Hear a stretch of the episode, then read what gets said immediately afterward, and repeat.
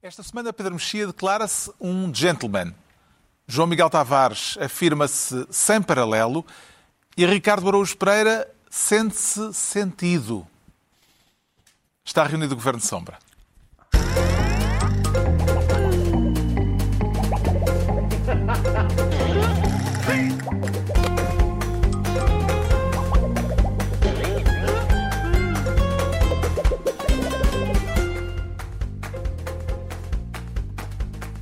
Ora viva, sejam bem-vindos no final de uma semana em que de repente toda a gente se pôs de acordo sobre a necessidade de criar uma lei que penalize o enriquecimento injustificado. Este é um assunto que vamos tratar daqui a pouco neste Governo Sombra em que o Ricardo Araújo Pereira prescinde esta semana do título de ministro porque prefere ser presidente da Câmara de Televisão. Vem com intenções de tutelar os nossos camaradas de trabalho que estão por trás das câmaras? Não, não, não. Vou deixá-los. Estão a fazer um magnífico trabalho. Cuidado, que aquilo é uma arma poderosa. Eu sei bem. Mas... Podem apanhá-lo por um mau ângulo. Não, em princípio. Uh, não vai dizer contra, que não tem. Contra mim não têm nada, porque desafios a encontrarem um ângulo pior que este. Não... Bem, vamos lá então uh, saber porque é que o Ricardo quer ser presidente da Câmara de Televisão. O assunto diz respeito a um edil em estúdio. Num dia em que a Câmara de Lisboa esteve no centro das atenções eh, porque foi palco de buscas no âmbito de uma investigação ao antigo vereador do urbanismo Manuel Salgado, ao final da tarde o senhor já deu explicações sobre este caso, enfim, eh, fez, explica, eh, fez declarações, respondeu a perguntas sobre estas buscas e por isso escolhemos deixar esse assunto fora deste comentário semanal. A apresentação na TVI na última terça-feira do espaço documentário de Fernando Medina, precisamente no dia em que a Polícia Judiciária fez buscas na Câmara de Lisboa por suspeitas de corrupção, Sentiu-se defraudado, Ricardo Araújo Pereira, por não ter eh, o comentário sobre esse tema do dia do comentador Fernando Medina? Um bocadinho. Carlos estava muito curioso para saber eh, se Fernando Medina achava que Fernando Medina estava, tinha estado muito bem ou se, por outro lado, achava que talvez pudesse ter reagido de outra forma àquela notícia. É um caso típico de um momento em que um político no ativo também é comentador político e por isso chega ao momento em que tem de comentar-se a si próprio, uh, talvez seja uma boa razão para evitar este tipo de situação, não é? Vê incompatibilidade entre as duas funções? Ligeiramente, ligeiramente. Aliás, não, não é só no comentário televisivo. Por exemplo, o, não sei se vocês acompanham isto, mas o, o deputado do PS, Marcos Perestrelo, tem uma coluna no Correio da Manhã. A coluna essa que ao lado tem um sinal mais e um sinal menos. Todas as semanas ele diz, esta semana esteve muito bem, fulano. E esteve muito mal, Cicrano.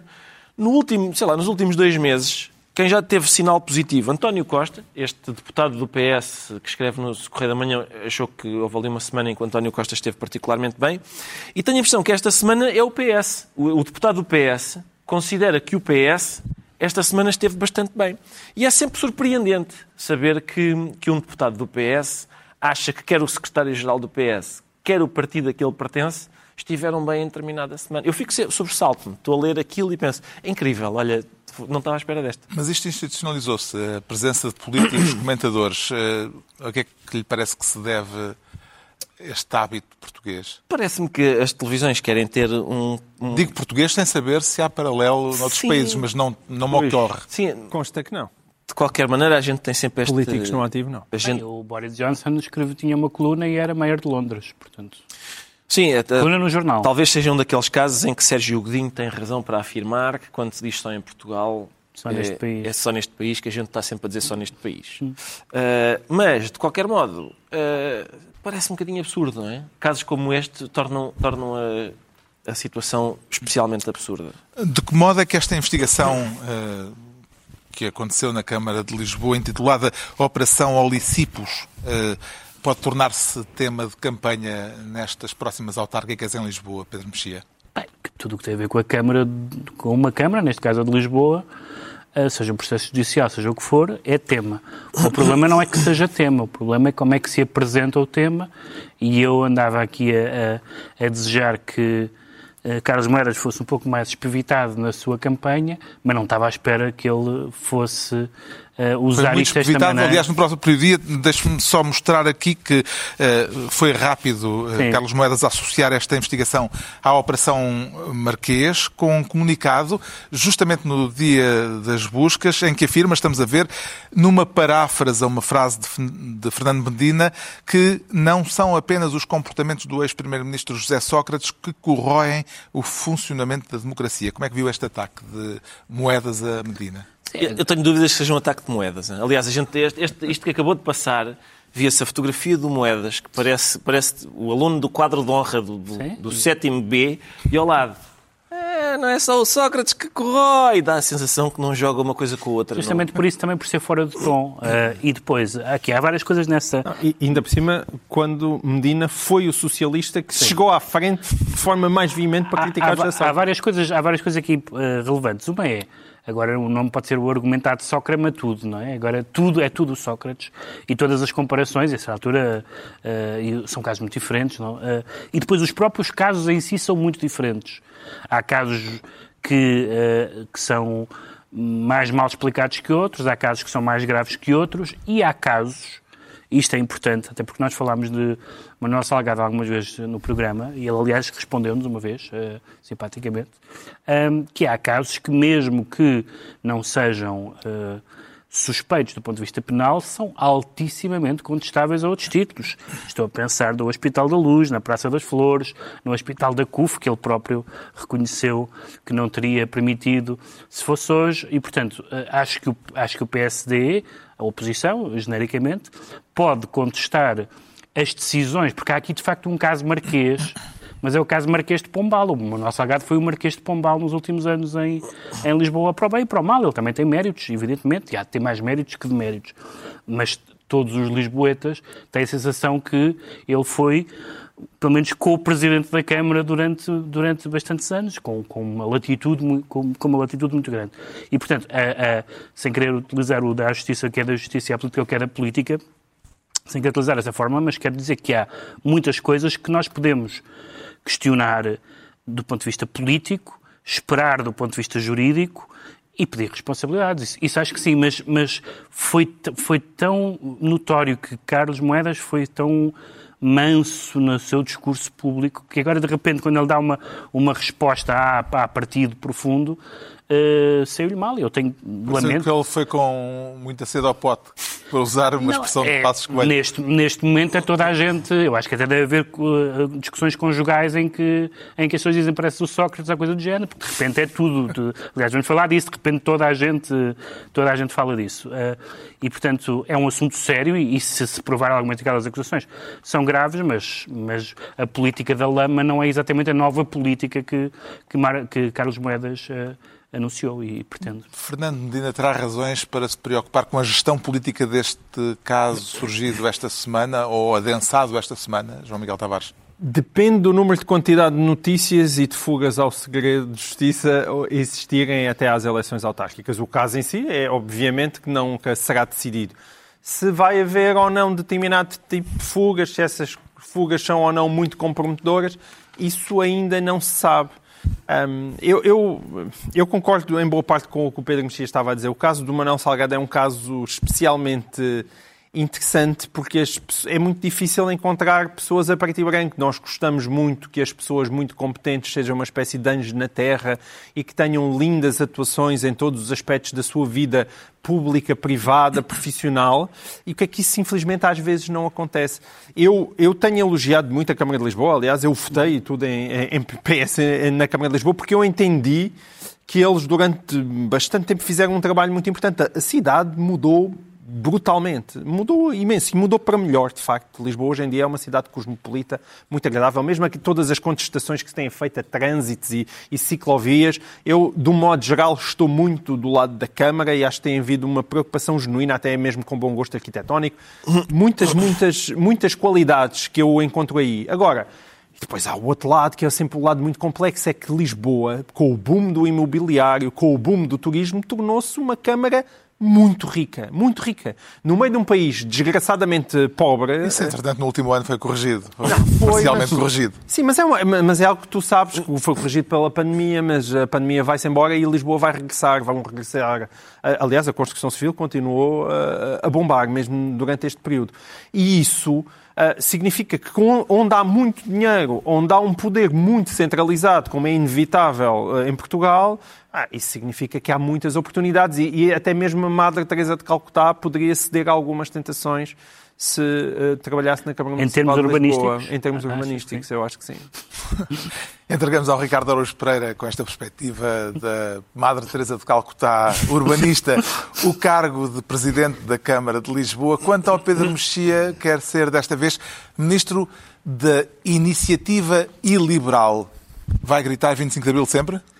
Epá, eu não grito desde 97 para aí. Neste Nada. programa já ergueu o punho. Já ergui o punho, é já ergui o punho porque o Partido Comunista Português opõe-se ao acordo ortográfico. Portanto, Bom, neste caso, quero comentar a decisão da Comissão Promotora das Comemorações do 25 de Abril de não permitir que o Partido Iniciativa Liberal integre o desfile do próximo domingo na Avenida da Liberdade. Sim. Eh, as justificações de ordem sanitária apresentadas eh, não o convenceram? Bom, as justificações foram um pouco para frente e para trás, porque aparentemente a comissão organizadora um, uh, disse que não, argumentou que era por razões sanitárias, uh, Vasco Lourenço disse que ele próprio era a favor, depois, o, depois o LIVRE disse que cedia os seus, os seus dois, dois, lugar, dois ou quatro lugares, e depois isso também foi muito mal recebido pela Comissão e pelo próprio Vasco Lourenço, mas isso, enfim, acho que isso não é uma questão de, muito, importante, mas há uma questão importante que é que, que como vem todos os anos à baila, e não só a propósito do, do, desfile, que é arranjarmos uma maneira de dicionarizar o que é que quer dizer 25 de Abril. Porque as pessoas dizem o 25 de Abril e estão a dizer coisas diferentes. No sentido de 25 de Abril como a data que derrubou a ditadura, Uh, 90, 90 e tal por cento, quero eu crer, estou muito otimista hoje, 90 e tal por cento das pessoas concorda com, com isso. Mas 25 de Abril, nomeadamente para as pessoas que fizeram o 25 de Abril ou que estão ligadas a estes movimentos quer dizer outra coisa, e, legitimamente. Isto é, quer dizer o caminho para uma sociedade socialista, etc. E, portanto, se me disser... Mesmo para o Vasco Lourenço? Não, não digo para o Vasco Lourenço. Estou a dizer, mas sabes, para o PCP, etc. Sim, mas... Isso é indiscutível. E, portanto, depende do que é que estamos a falar. Mas parece-lhe que foi isso que esteve na base deste caso? Não, eu, eu, eu parece-me que há houve uma, também um lado de, de, de eh, a iniciativa liberal foi acusada de provocação e acredito que, que, também que isso também tenha que isso também possa ter sido possa ser lido dessa maneira. Mas de facto toda aquela discussão sobre sobre uh, uh, os donos de Abril, é uma discussão que vem, que vem regularmente, só pode ser entendido, só pode ser resolvida de uma maneira, que é o 25 de Abril significa democracia, por isso é que é feriado, por isso é que é celebrado. Mas há dois anos a Iniciativa Liberal participou no desfile. Por Maria... Está bem, mas, mas então agora é. será que é a, a, gigantesca comitiva da Iniciativa Liberal que vai pôr em causa que vai pôr em causa a, a segurança do desfile? É isso? E se, e se é isso, porque é que quando um dos partidos que faz parte da organização e que cede, e que cede lugares, isso é visto como um aproveitamento político e como uma, como uma jogada inaceitável pelo próprio Vasco Lourenço. Isso é que é estranho, isso é que é estranho. Agora, isto não tem uma importância por aí além enquanto o desfile concretamente deste ano, até porque este ano é um ano atípico.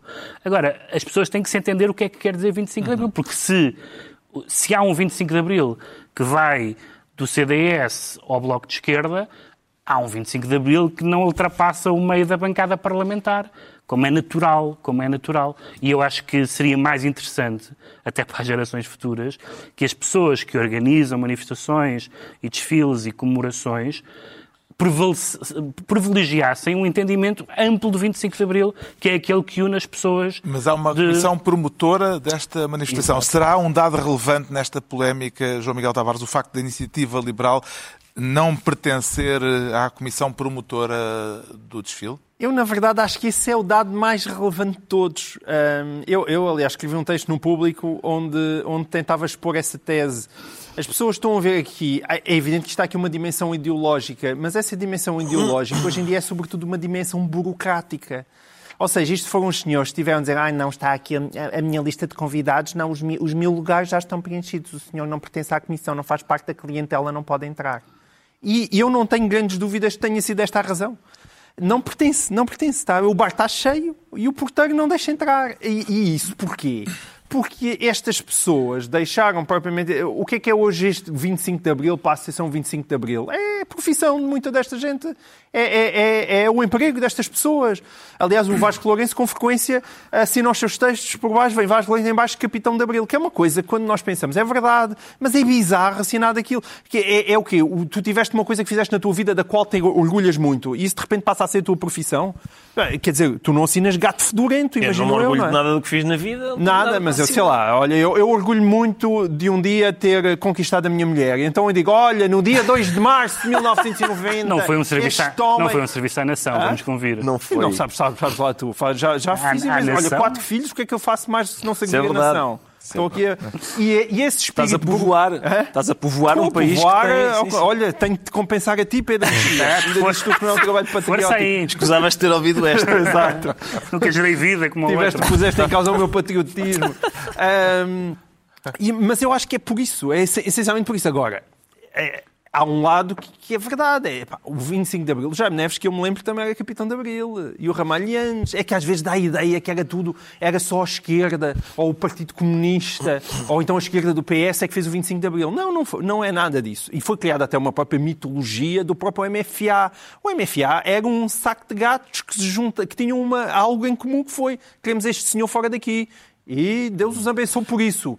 Agora, não, nunca houve uma unidade, uma unidade ideológica, ela foi construída a posteriori e, portanto, isto deu jeito mais à iniciativa liberal do que a qualquer outra pessoa, que anda aqui divertidíssima a aproveitar esta exclusão, que para eles é, é ótima. Como é que vai celebrar o seu 25 de Abril, Ricardo Araújo Pereira? Vou honrar o 25 de Abril dizendo coisas parvas na televisão. É isso que vou fazer no dia 25 de Abril. Mas que Foi para, foi para isso. Foi para isso que se fez. Foi para isso que se fez. Agora parece Aliás, que já se diziam coisas parvas antes. Não, diziam-se coisas parvas, se calhar va- várias, diziam-se várias.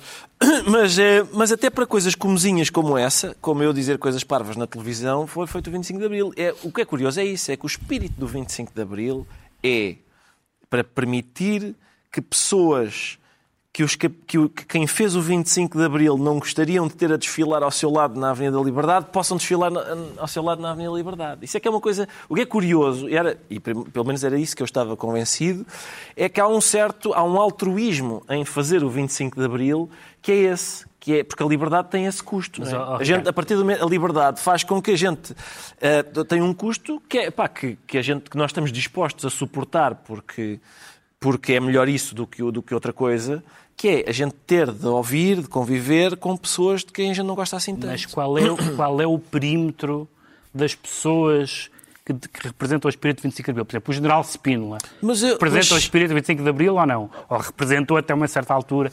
Aí entramos já numa discussão que é meramente ideológica. Certo. Já não tem a ver com o 25 de Abril, Mas mas, só- tem a ver com, com aquilo que, eh, por exemplo, eh, na versão original da Constituição portuguesa, a seguir à Revolução, foi escolhido como um caminho particular Certo. que Portugal ia seguir, Sim, sim, que, sim. que acabou por não ser esse o caminho que Portugal seguiu. Exatamente. E, mas o certo é que o 25 de Abril eh, é isso. É, é, é o dia da liberdade, chama-se Dia da Liberdade por causa disso. Mas Eu- neste episódio acho- dolo, uh, uh, Eu- má vontade, eu- uh, dizer, razões ideológicas, E, sim, imagino que ou haja... atrapalhação burocrática. Imagino que haja uma mistura. João Miguel Tavares. Imagino que haja uma mistura de várias coisas. Uh, também não me custa acreditar que a, que a iniciativa liberal tenha aproveitado para provocar, etc. E seja Por um acaso, apro- isso acho injusto. E seja um aproveitamento. Não, mas atenção. uh, No caso da Iniciativa Liberal, acho injusto, Certo. porque eles já desfilaram há vários Sim, anos sim, e há sim, claramente certo. uma mas, tentativa mas, de... mas imagina que, ok, aproveitaram este pretexto para o tornar maior do que, do que seria. Ah, eu, eu bem, sinceramente, não estou a criticar. O que eu estou a dizer é, havia uma maneira muito fácil que era não lhes dar esse pretexto. Eu sou sempre favorável a, a não dar pretextos Daí, para este tipo daí de a atitude do livro. Exato, mas E é... também, também, parabéns ao Eu, livro. por princípio, alguém que quiser celebrar a liberdade, eu diria que... Deixavas entrar. Eu diria que pode entrar. O Pedro Mexia fica então ministro da Iniciativa Iliberal E é a vez do João Miguel Tavares se tornar ministro da concordata, mas sem intervenção divina, suponho. Isso não sei, eu me parece-me divino. Isto, tudo isto me parece divinal. Uh, quero falar do clima de concórdia que se gerou nos últimos dias em certo. torno da ideia de criminalizar o enriquecimento injustificado. Surpreendeu o facto de o assunto ter ganho de repente este protagonismo que ganhou na agenda pública? Olha, um verdadeiro milagre socrático, porque antes, de, antes daquele lindo dia 9 de Abril, eu, eu começo a ter uma teoria uh, que é a seguinte, é que Ivo Rosa fez, eu já tinha essa sensação, fez um grande serviço ao país.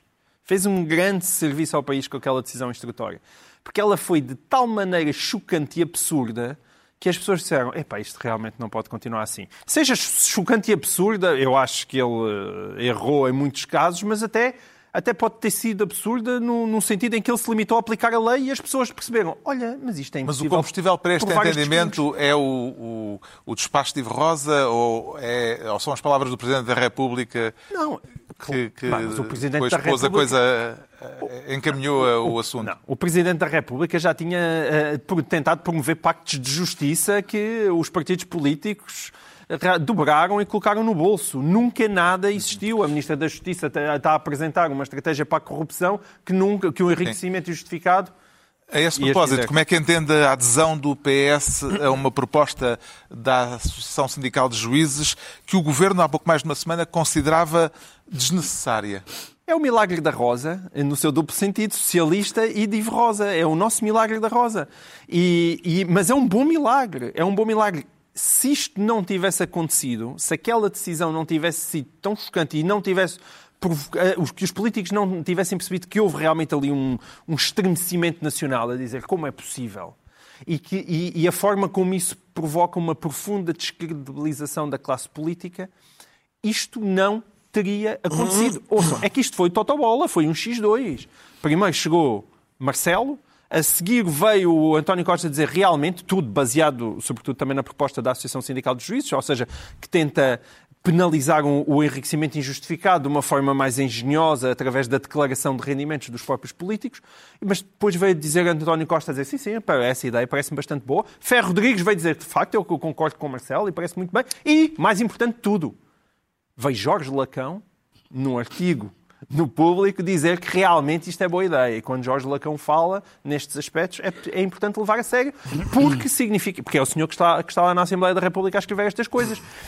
Um, e eu acho que isso vai acontecer. Há gente. Eu, eu, hoje, o Teixeira da Mota escreveu um texto no público em que basicamente dizia: hum, isto, aqueles senhores na Assembleia da República vão tratar ainda disto e estraçalham isto para ser inaplicável. Mas eu, como sou um otimista e uma pessoa sempre muito positiva, quero acreditar que isto desta vez vai vai para a frente. Esta, esta discussão já vem de longe. O Bloco de Esquerda uh, apresentou a primeira proposta de criminalizar o enriquecimento ilícito há 15 anos, em 2007, na altura chumbado, com os votos do PS, que uh, tinha maioria absoluta. Uhum. A dificuldade de fazer passar uma lei desta natureza é sobretudo técnica ou política, Pedro Mexia?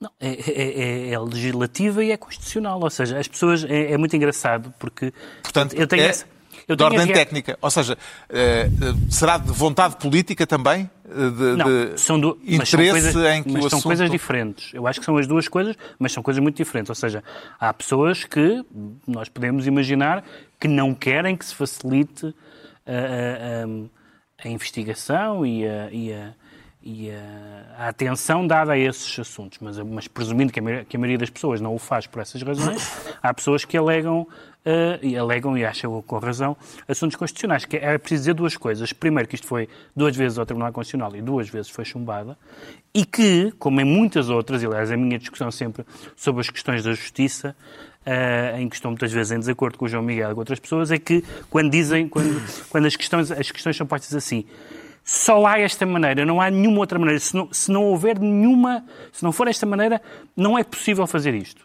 E depois vê-se que há maneiras constitucionais. Claro que há pessoas que só as descobriram agora. Que, há, que a semana passada, há 15 dias, não, não, não, não lhes prestaram atenção. Mas se não se mexer na inversão do ónus da prova, que é iníqua, então sim. E, portanto, esta ideia de incluir isto no pacote da transparência e dizer não é uh, a ilicitude, mas é a não declaração, é a não justificação, é, os, é uh, o o oferimento de, de, de, valores que são X vezes os, os salários, salários mínimos, no valor de 33.250 euros injustificados, então isso, com a lei existente e não ferindo a Constituição, permite que o enriquecimento ilícito possa ser, uhum. como se diz agora, sinalizado e investigado. E, e respeita-se a Constituição. Portanto, as pessoas que assobiavam para o ar nesta matéria uh, estavam erradas. Mas as pessoas maximalistas que diziam que só violando a Constituição é que se resolvia isto, também estavam errados. Haverá neste processo, Ricardo Araújo Pereira, o risco de se produzir legislação a quente, para usar uma expressão a que Rui Rio recorreu há dias? Eu, sinceramente, parece-me que a discussão está bastante morna, porque já dura há tanto tempo, que em princípio isto já arrefeceu. Eu acho que é, é o que o Pedro disse. As pessoas que diziam, não, isto, isto só vai lá uh, desrespeitando a Constituição, porque senão não dá. E as pessoas que diziam, não, não, não há nenhuma maneira de fazer isto que, que, que respeite a Constituição, custa acreditar quer num lado, quer do outro. Apareceu é? logo. É sim, apareceu porque realmente já lá estava. Já lá estava, já lá estava, já lá estava. Custava bastante a acreditar que não houvesse habilidade legislativa para fazer uma é uma lei que, que ao mesmo tempo, sim, que ao mesmo tempo fosse eficaz e respeitadora da Constituição. É só isso que se pede. E portanto, como já estamos a falar nisto há algum tempo, não me parece que, que é evidente que isto foi feito a quente. Não, mas, mas isto foi feito a quente. Eh, foi feito depois do que aconteceu no dia 9 de abril. Mas se não for a quente, isto não se faz. Mas atenção, a palavra a quente foi utilizada muitas vezes esta semana e eu acho que há, há, dois, há duas maneiras de ver isso a quente. Uma quente é, por exemplo, uh, uh, legislar pensando num, num, caso num, caso específico ou que, venha, ou que venha a influir num caso específico. Outra coisa é, uh, havia um tema que já estava na sociedade portuguesa e que agora a generalidade da população considera um tema particularmente chocante. Eu acho que o legislador tem que estar atento é ao que aquilo que a generalidade é da população treta, acha um Olha a pandemia. chocante. Fogo, fartou-se de se legislar a quente por causa da pandemia. Eu também proponho que primeiro deixa-se passar a pandemia e depois decreta-se o estado de Foi de facto a Operação Marquês que eh, desencadeou esta, este entendimento eh, que entretanto aconteceu. Como é que vê, João Miguel Tavares, a sintonia entre a defesa de Sócrates e a acusação do Ministério Público no ataque ao despacho polémico do juiz Ivo Rosa? Não, eu, eu, eu adorei, eu adorei. Eu, na semana passada eu tinha escrito um, um texto em que dizia que José Sócrates é inocente daquilo a que está a ser acusado. O Ivo Rosa conseguiu fazer uma coisa tão intrincada que no meio de tantos crimes que havia ali para escolher, acusa Carlos Santos Silva e José Sócrates de um crime que eles não praticaram. Evidentemente que não praticaram. E o Ministério Público, que tinha construído uma acusação, veio agora fazer um requerimento a dizer isto. E a pedir a não prescrição. Ele pediu a nulidade da decisão e a não prescrição a dizer Carlos Santos Silva e José Sócrates, senhor juiz, por favor, considero-os também não, não prescritos por causa destes crimes, que depois nós recorremos a explicar porquê. E isso é, é, de facto divertido, não há outra maneira de dizer isto. É José Sócrates, o Ministério Público. Olha, e, e eu próprio, estamos todos juntos a dizer que sobre isto este senhor é inocente. Arranjem, por favor, uma outra, um, um, um, crime que ele tenha cometido, porque no meio daquilo tudo eu acho que se arranja. O que é que lhe parece este encontro de contrários, Ricardo Araújo Pereira? Eu imagino que, que Ivo Rosa esteja a fazer uma reflexão profunda sobre o que é que terá corrido mal, porque é isso, a partir do momento em que o Ministério Público e Sócrates e João Miguel Tavares concordam todos... Essas três entidades. Essas três entidades concordam todas... Eu, quer dizer, eu, por exemplo, eu estava... Agora há uma há várias tendências, digamos assim. Não é? A tendência para dizer Ivo Rosa esteve muito bem, a tendência para dizer Ivo Rosa esteve muito mal, eu não tenho conhecimentos jurídicos que me permitam abraçar nenhuma, e há uma terceira via que é, tendo estado bem ou mal, Ivo Rosa foi muito corajoso. Ora, é uma característica que eu sinceramente não valorizo num juiz, tal como não valorizo que um soldado seja muito bom a aplicar a lei. Este soldado tem um conhecimento jurídico profundo. Estou-me borrifando coragem num juiz também, eu prefiro. Se, quer dizer, se, se as decisões do Ivo Rosa, como, como parece que temos razões para acreditar que sim, são deficientes do ponto de vista jurídico, como, como, quer dizer, como várias pessoas têm dito, não me parece que o facto. Eu, se um canalizador for lá à casa e me puser a sanita virada ao contrário, eu sou capaz de dizer: coragem, hein? isto foi corajoso, uma espécie de Marcelo Duchamp da, da, da, da canalização. Agora, não, não é uma característica que eu valorizo no canalizador. Eu, eu quero que o canalizador me faça a canalização como deve ser. E, portanto, vamos ver, vamos e ver. Rosa, o Marcelo deixando da canalização. Dizer, pode, pode. Uma, uma, pessoa vir fazer figura de parva em público, em princípio, olha, que coragem. Eu não tinha a coragem de, de baixar as calças. Realmente, mas, mas não é uma coisa que a gente valorize. Não. No teu caso, de cima é mentira. Tu, tu baixas as calças com imensa facilidade. Olha, olha que é. Não, não é no, não é no sentido Miguel tem informações que Não é no sentido metafórico, é no sentido literal. No sentido literal. Eu já te vi em cuecas imensas vezes. Pois é porque a gente partilha os bastidores e às vezes temos que nos vestir. Não, de... tu tens muita facilidade em baixar as calças. É... Meu Deus, agora, agora fazer revelações destas a. Pois isto... Ah, lá está ele, é corajoso. É corajoso porque está Estou a ser facto... corajoso, não é? Consegue Até porque tu podes dar um sopapo nos bastidores. Pedro Mexia, consegue vaticinar o que acontecerá se as decisões de Ivo Rosa forem impugnadas pelo Tribunal da Relação? Bem, há algumas que é quase inevitável que sejam e, e, e, e que, evidentemente, voltar a, a, baralhar este caso, porque há, há, duas coisas que nós vimos, ou aliás não sabia quando, quando uh, foi proferido o despacho, que é a questão da, da fraude fiscal. Uh, aquilo soava-me esquisito. Aquilo, tipo, deve haver algum artigo em que isto não é assim, sobre não declarar os, os, os rendimentos eh, ilícitos. Parece que há um artigo, não só parece, apareceu logo nos jornais explicitamente aquele artigo, portanto, aquele artigo, não é possível que alguém leia aquele artigo, aquele artigo e não, e não pense que isso não vai ao ar. E depois, a única parte que eu falei com pessoas, com os dois socratistas que ainda conheço e com o resto da população, e só há uma coisa que toda a gente está de acordo, é que tudo o que nós sabemos, ninguém acredita que o Carlos Santos Silva passe de testa de ferro para corruptor. É realmente ridículo. É de morrer a rir tudo o que nós sabemos sobre a relação entre eles. Não, não faz sentido nenhum, é totalmente absurdo. E, portanto, aí. Até uh, porque, acho... estando o circuito do dinheiro perfeitamente documentado, Sim. a sensação que dá é que o juiz Ivo Rosa adormeceu a meio da história e acordou. Ah, olha, aquele dá dinheiro ao outro, olha. Só, só apanhou a parte final em que um dá dinheiro ao outro. Não, amigo, isso vem lá atrás.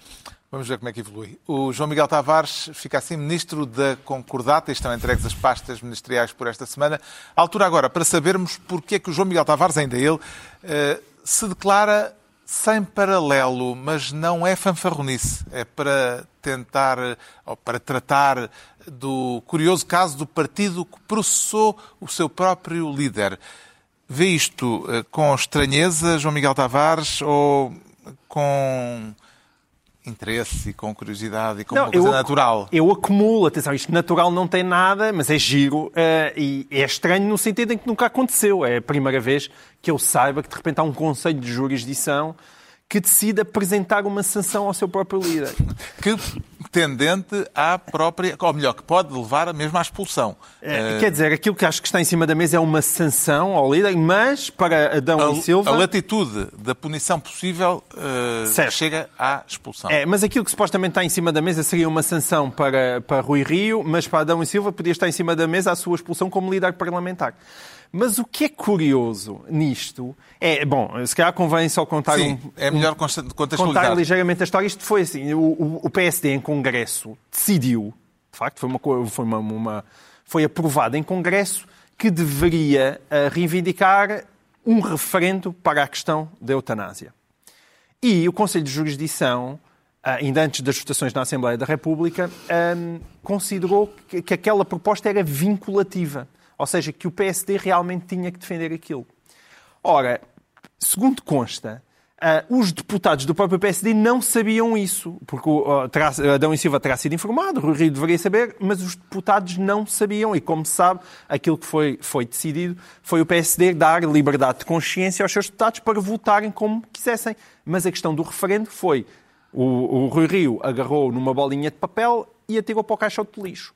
E argumentou que o Conselho de Jurisdição não tem que intervir naquilo que é as decisões políticas do, daquilo, do, do, líder do partido. Em que as moções aprovadas no Congresso são apenas eh, indicativas. São apenas... É, mas o, o, o, que parece é que os estatutos do partido não dizem isso. E quando o Conselho de Jurisdição decide que algo é vinculativo, é para levar a sério. O problema é que nós realmente temos uma ideia dos partidos como algo monolítico em que nós, elege um chefe e depois aquilo é uma coisa tribal. É uma coisa tribal. É, é para fazerem aquilo que lhes apetece.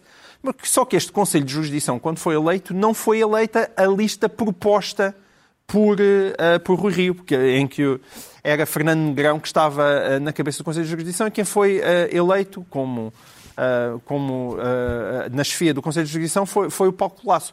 E então, como é próprio de Rui Rio, que, como nós todos sabemos, tem uma grande habilidade para gerir as, as relações pessoais e para fazer um exercício de poder consensual e em que traz as pessoas para o lado de si e ouve toda a gente, Pá, Rui Rio borrifou-se para o Conselho de Jurisdição, recebe cartas às quais não responde, manda ao chefe do gabinete responder por ele. E, portanto, isto é um braço de ferro em que eu tenho a sensação que a culpa, mais uma vez, é mesmo de Rui Rio e de uma política de quer posse e mando, que a única coisa que dá é nisto, é nesta coisa patética e ridícula de repente ter um líder de um partido sancionado pelo seu próprio partido que está a tentar exigir de forma independente como mandam os estatutos. Ainda que é não é que... se sabe se haverá sanção e qual a sanção, se houver, poderá vir a ser aplicada a Rui Rio. Isto é um caso jurídico ou já é um caso político, Pedro Mexia? Bem, eu neste caso sou a favor de quase tudo, porque sou, sou a favor do referendo, que não houve, sou a favor de não, de não se considerar vinculativas as moções de congressos, porque quem já, quem já assistiu a congressos sabe que é a loucura, uh, uh, para não utilizar outra palavra que qualifica a loucura. Mas não era o caso não, desta. dos congressos. Está bem, certo, mas não era o caso desta moção. E em terceiro lugar, sou favorável a que haja liberdade de consciência numa matéria como estas. Uh, e, portanto, não me parece que, independentemente da, da qualidade ou não vinculativa desta decisão, e da teoria geral sobre as decisões, sobre as moções no Congresso serem vinculativas, parece-me que nesta matéria, da minha opinião, não é a mesma de Rui Rio, sublinho, acho que é normal que Rui Rio possa ter tido uma. Rui Rio Mas e o. Não está em casa a liberdade de consciência, porque aquilo que estava a dizer era propor um referendo. Um referendo é uma questão de liberdade de consciência. Sim, está bem, é verdade. Ele, mas... ele atirou que... fora o referendo e disse dá liberdade de consciência, mas não há referendo. Quando, oh, oh, quando, é sabes a discussão do referendo, acaba por ser uma, uma, uma estenografia para querer dizer ser a favor ou contra. Quantas pessoas a favor, do, a favor da eutanásia são a favor do referendo? Conheces alguma? Não, está bem, mas isso, Pronto, isso não, é, então não é, é, um ponto. É, isso é como é um tu estás ponto, a dizer é um em relação ponto, ao enriquecimento ilícito. Imaginemos, Ricardo Araújo Pereira, que o Conselho de Jurisdição eh, expulsava Rui Rio. As pessoas iriam criticar, acho eu, Carlos. Iriam, iria haver críticas. E festa também. E, haver, sim, provavelmente festa. Isso é, isso é uma característica curiosa do PSD. Está dividida a esse ponto. Mas, mas eu acho que a maior parte das pessoas iam achar ridículo o que é injusto para os partidos. Porque nós andamos a dizer o PS devia ter feito uma profunda reflexão sobre o facto de não ter tido uma postura crítica sobre o seu líder. Estes agora põem um processo ao líder. A gente diz, é pá, ridículo. Então estão a ter uma postura crítica contra Vamos o seu ver líder. como é a gente, que... A gente, nós somos muito difíceis de satisfazer. Vamos ver como é que isto se resolve resolve. Está esclarecido porque é que o João Miguel Tavares se declara sem paralelo. Quanto ao Pedro Mexia, diz sentir-se um gentleman. E, pelos vistos, não é só o Pedro. Será que vivemos num país de cavalheiros ou haverá aqui qualquer coisa que nos está a escapar, Somos Pedro impecáveis. Mexia? Aliás, Somos já se sabia, já se sabia quando se começou a falar do Me Too. Uh, em Portugal falou, houve várias pessoas ligadas, por exemplo, um, ao cinema, à televisão, à moda e a outros, e a outros meios um, como esses. Um, e todos diziam, não só não há cá nada disso, como nunca ouvi falar. Vamos descodificar. Esta semana falou-se muito de assédio sexual, depois de uma denúncia televisiva, mas soubemos simultaneamente pelo Jornal Público que no ano passado a Comissão para a Igualdade no Trabalho e no Emprego não recebeu uma única denúncia de assédio sexual. Como é que isto se compreende? Uh, tem, há uma coisa que nós sabemos que é tecnicamente impossível, é que não tenha havido nenhum caso de assédio sexual. Isso não é, portanto, isso, excluindo essa hipótese delirante, significa que um, ou, ou, ou, ou, pelo meio ser muito pequeno e, portanto, as, as, as uh, consequências de falar uh, são, se fazem sentir de forma muito forte, ou porque ainda há, eh, além desse medo, uma cultura de silêncio e de proteção, nomeadamente em certos meios, o que é certo é que esses espaços não foram, não foram dados em Portugal. Sendo que uh, isso depois leva a, do, a, dois, a dois tipos de atitudes. Eu acho que a, a mudança de comportamento é, evidentemente, ouvir as pessoas. Não necessariamente acreditar nelas, porque há, podem ser verdadeiras ou, ou falsas alegações, mas levá-las a sério. Mas uh, passa-se para exigir, para exigir ou para aceitar que as pessoas façam uma de duas coisas. Que as vítimas, que as pessoas dizem que são vítimas, e que algumas serão mesmo, naturalmente, uh, digam nomes no espaço público, o que não me parece que uh, corresponde a uma exigência de justiça, mas apenas de, de, de, de, apetência pelo sangue, assim como outras que não têm nada a ver com isso. Um, ehm, uh, intoxicarem lançando nomes também porque ouviram alguém dizer numa festa ou não sei o quê. E, portanto, desse ponto de vista, a reação, foi, a, a reação é negativa por, por, por, onde quer que peguemos, porque as pessoas negam que haja casos, dizem que, que existem casos, outras dizem que existem casos, mas não os reportam. Existe-se coisas a alegadas vítimas, como se elas próprias fossem os, os, os, acusados e não as vítimas.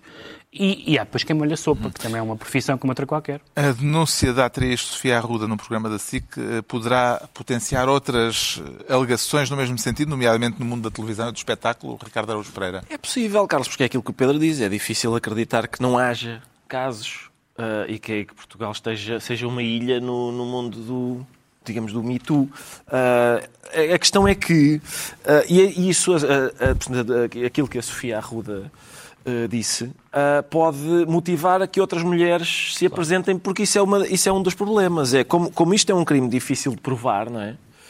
Exceto se o assediador escrever uma carta registada a dizer ou a senhora faz o que eu quero ou não.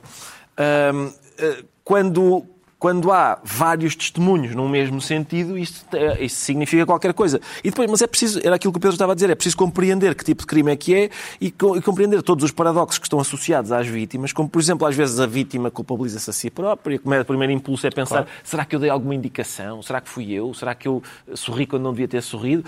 Ou, por exemplo, tem, tem, tem vergonha, quando, quando o criminoso é que devia ter vergonha, mas é um daqueles, é um, daquele tipo de crime em que a, a, vítima às vezes é que tem vergonha de estar envolvida naquilo. E, portanto, é, é, o caso é bastante mais complicado do que, a, do que a gente dizer apenas, faz assim, pá.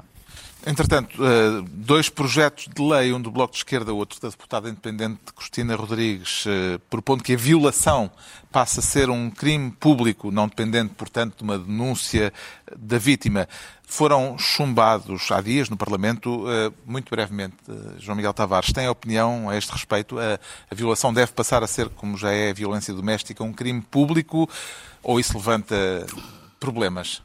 Tu deixaste a pergunta difícil para mim, Carlos. Um, eu, eu, não tenho, eu não tenho nenhuma certeza sobre isso. Um, porque, por um lado, a tendência é dizer claro que tem que ser em público, é um crime horrível, qualquer pessoa saiba que aquilo que aconteceu tem que ir à polícia e dizer, ainda que não seja a própria. Mas, ao mesmo tempo, isso é uma invasão daquelas pessoas que, de repente, podem, de facto, não querer contar e é entrar, é, é, é colocares o Estado, colocares o Estado e o desejo do Estado e a vontade do Estado acima da vontade da vítima, que é uma coisa que também que envolve Uh, problemas. Que, que, envolve grandes problemas, sim. Eu não tenho nenhuma boa resposta para isso. Já sabemos, então, porque é que o Pedro Mexia se considera um gentleman. Agora, muito rapidamente, vamos tentar perceber oh. porque é que o Ricardo Araújo Pereira se sente sentido. E parece que tem uma história para contar... Uh, mas não vale body shaming, não, okay? não, não há body, eu não vou fazer body shaming nenhum, era o que faltava. Então, rapidamente. O, o que aconteceu foi que uma cantora, da, de, que acho que é da Disney, mas já não é uma criança. Isto é importante para a história porque podia, ao princípio podia parecer que sim, que se chama Demi Lovato, que é Demi Lovato. Uh, ela foi a uma loja de gelados e foi barbaramente agredida por uns letreiros que estavam lá a dizer sem glúten, eh, sem açúcar, e aquilo foi de tal forma, transtornou de tal forma que ela teve de ir de urgência para o Instagram eh, fazer queixa. E foi dizer que aqueles senhores eh, realmente aquilo perturbava porque dava-lhe a sensação de que quem come coisas com açúcar. Ela tem uma desordem mal, alimentar. Tem uma desordem alimentar e ela. E portanto há aquela. Eu não sei se vocês conhecem o, o Gonçalo Almeida Ribeiro, que é, neste momento é juiz do Tribunal Constitucional, em tempo escreveu um texto em que ele se referia àquela ideia do a minha liberdade acaba quando a dos outros começa, como uma chachada. Eu acho que é realmente a palavra certa. Normalmente essa frase é preferida por pessoas que, é, pelas mesmas pessoas que dizem cuidado com a liberdade não é libertinagem. Porque essa ideia, neste momento a Demi Lovato está convencida disto, que a liberdade das pessoas que têm uma loja de gelados, de terem gelados para pessoas celíacas e diabéticas e outras, e outras coisas, colide com a liberdade dela de, de, de passear pela loja sem ter de olhar para aqueles letreiros. E, portanto, na verdade, não. Lamento, mas não. Está contada a história de Demi Tá. Lovato, não sei se conheciam o nome. Ah, o Demi Não, Lovato eu também, também. Sério, tu tens a discografia? Toda, toda. Sabes que eu ia Disney. Bom, está na altura dos livros e esta semana eu proponho um reencontro com John le Carré, o mestre da literatura de espionagem que morreu no final do ano passado e que nos deixou mais de duas dezenas de romances. Este que eu trago hoje e que foi agora reeditado, Chamada para o Morto, não é com certeza o melhor livro dele, mas é um livro especial porque é o primeiro e porque marca o nascimento literário de George Smiley, a personagem icónica que Le Carré eh, usou em nove livros. Em cinco deles eh, é o protagonista. Smiley é descrito como um homenzinho eh, tremendamente vulgar, baixo, gordo, de temperamento calmo. É assim que ele nos é apresentado logo no início deste romance. Acaba por ser recrutado para os serviços de informações britânicos e entra nesta história no momento em que está a sair de uma profunda desilusão amorosa. Neste romance, que é no fundo um bom policial com a Guerra Fria como pano de fundo, há uma morte estranha, as suspeitas de George Smiley, que puxa o fio à meada, e na outra ponta do novelo surge uma delegação comercial da antiga RDA em Londres. Um romance para admiradores de John le Carré e para ver como começou John le Carré. O João Miguel Tavares também nos traz um regresso ao passado, mas a um passado bem mais recente e bem mais próximo de nós. Sim, e que às vezes também parece uma história de ficção, mas infelizmente foi bem real eh, e aconteceu em Portugal na, na década de 80, muitas vezes atrasada em relação aos outros países da Europa, mas que foi este extremismo brutalmente violento quando Portugal já era uma democracia consolida- consolidada da- das FP25. O Nuno Gonçalo Poças eh, reuniu aqui neste livro eh, todas as histórias envolvendo o processo, o que tem a ver não só com os crimes, mas e depois também com as consequências judiciais. E, mais uma vez, como se prova, quando, as- quando os processos muito grandes chegam à justiça, acaba por haver sempre uma tramóia e de leis que embatem em leis e de tribunais que chocam com tribunais, que faz com que as injustiças muitas vezes se perpetuem. E essa história dessas injustiças, eu acho que ela está muito bem contada neste livro. O, o Pedro Mexia traz um artista influente que, eh, de que se comemora agora o centenário.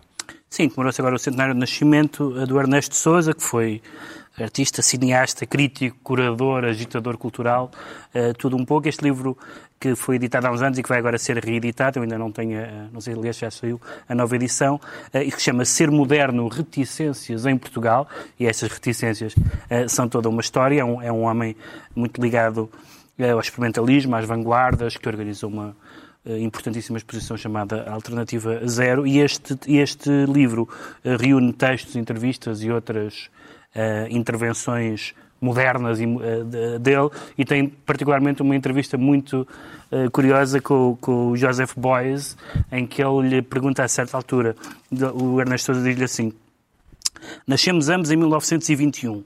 Eu conheço-te razoavelmente. Tu não me conheces. Achas bem? E o Boys diz, acho péssimo. É uma boa, uma boa ótima entrevista. O Ricardo Araújo Pereira traz um romance que nos remete para o início do cristianismo. Sim, mas não só porque este romance é, chama-se O Reino e é muitas coisas. É um livro do Emmanuel Carrère e isso é logo a primeira pista, porque todos os livros do Emmanuel Carrère costumam ser também sobre o Emmanuel Carrère. Por isso, o livro é, além de ser, de facto, uma história do cristianismo, isso é, é o a pretexto de uma crise pessoal que o autor vive. Uma das maneiras que ele uh, tem de tentar, digamos, resolver a crise pessoal é, uma, é, é a conversão ao cristianismo. O livro é também uma história, essa, a história dessa conversão e da posterior desconversão. Um, ele, ele, nessa altura da conversão, empenha-se muito, todos os dias uh, comenta um, alguns versículos do Evangelho segundo São João, por exemplo. Uh, esses cadernos em que ele fez essas anotações também entram na história, também estão permanentemente a entrar na história, mas é, além dessa, dessa história pessoal, de crise pessoal e de conversão e desconversão, é também, lá está, uma história dos primeiros tempos do cristianismo. Um, e, e, essas duas histórias estão uh, entretecidas uma na outra e ele examina-se a si próprio ao mesmo tempo que conta a história de Paulo e Lucas. E é um livro extraordinário, sim. Assim se conclui mais uma reunião semanal, dois a oito dias, à mesma hora, novo Governo Sombra, Pedro Mexia, João Miguel Tavares e Ricardo Araújo Pereira. E viva o 25 de Abril! Exato!